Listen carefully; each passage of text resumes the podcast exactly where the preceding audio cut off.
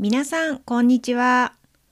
今日のポッドキャストにはゲストがいません。今日は私一人で iPad について話したいと思います。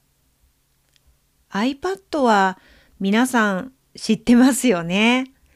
Apple のあのタブレットですよね。私は8年ぐらい前に iPad を買ったことがあるんですけど、それは子供のために買いました。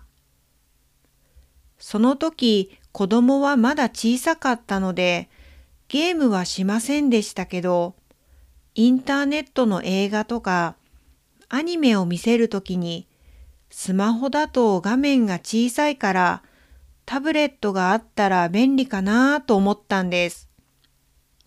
実際 iPad があってとても良かったです。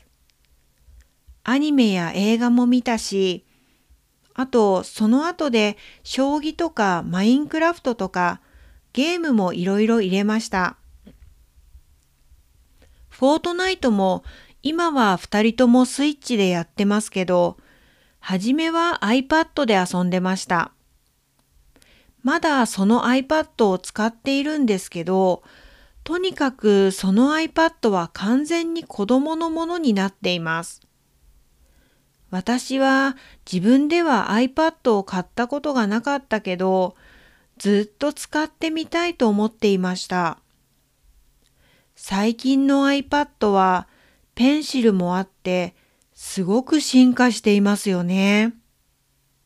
特に去年からレッスンが全部オンラインになってレッスン以外にも、ポッドキャストとか YouTube とかも始めたし、パソコンを使う時間が長くなったので、だんだん iPad が欲しいっていう気持ちが大きくなってきたんですね。それで、ついに先週 iPad を買いました。イエーイ コンピューターに詳しい友達に相談して、おすすめのモデルを教えてもらいました。私が買ったのは去年の10月に発売されたもので iPad Air の第4世代です。もちろん Apple Pencil も一緒に買いましたよ。まだうちに届いたばかりなのであまり使っていないんですが、ペンシルは本当に面白そうですね。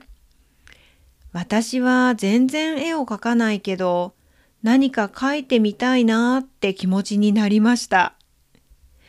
まだ絵は描いていないですが、とりあえず写真を加工してみました。もともと iPhone で使っている写真加工のアプリがあったので、それを使って Twitter のヘッダー画像を作りました。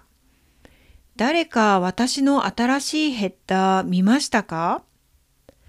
見てくれた人がいたら嬉しいんですけど、私が PSBR で遊んでいる写真を使ってヘッダー画像を作ったんです。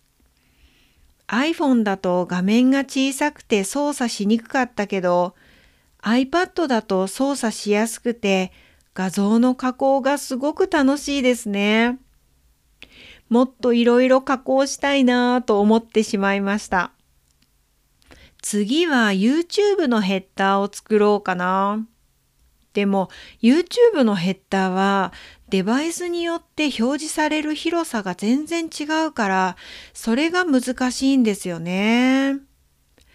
あと私はだいたいいつも Zoom でレッスンをしているんですけど Zoom でも iPad の画面をシェアすることができますよね。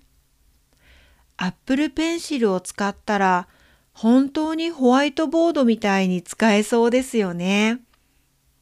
それもまだ試してないので今度やってみます。せっかく買ったのでいろいろ遊んでみます。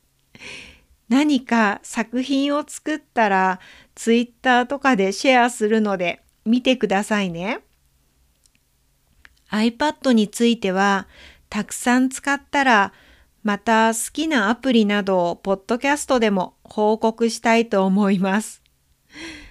今日はとりあえず iPad 買いましたの報告でした。ではまた来週。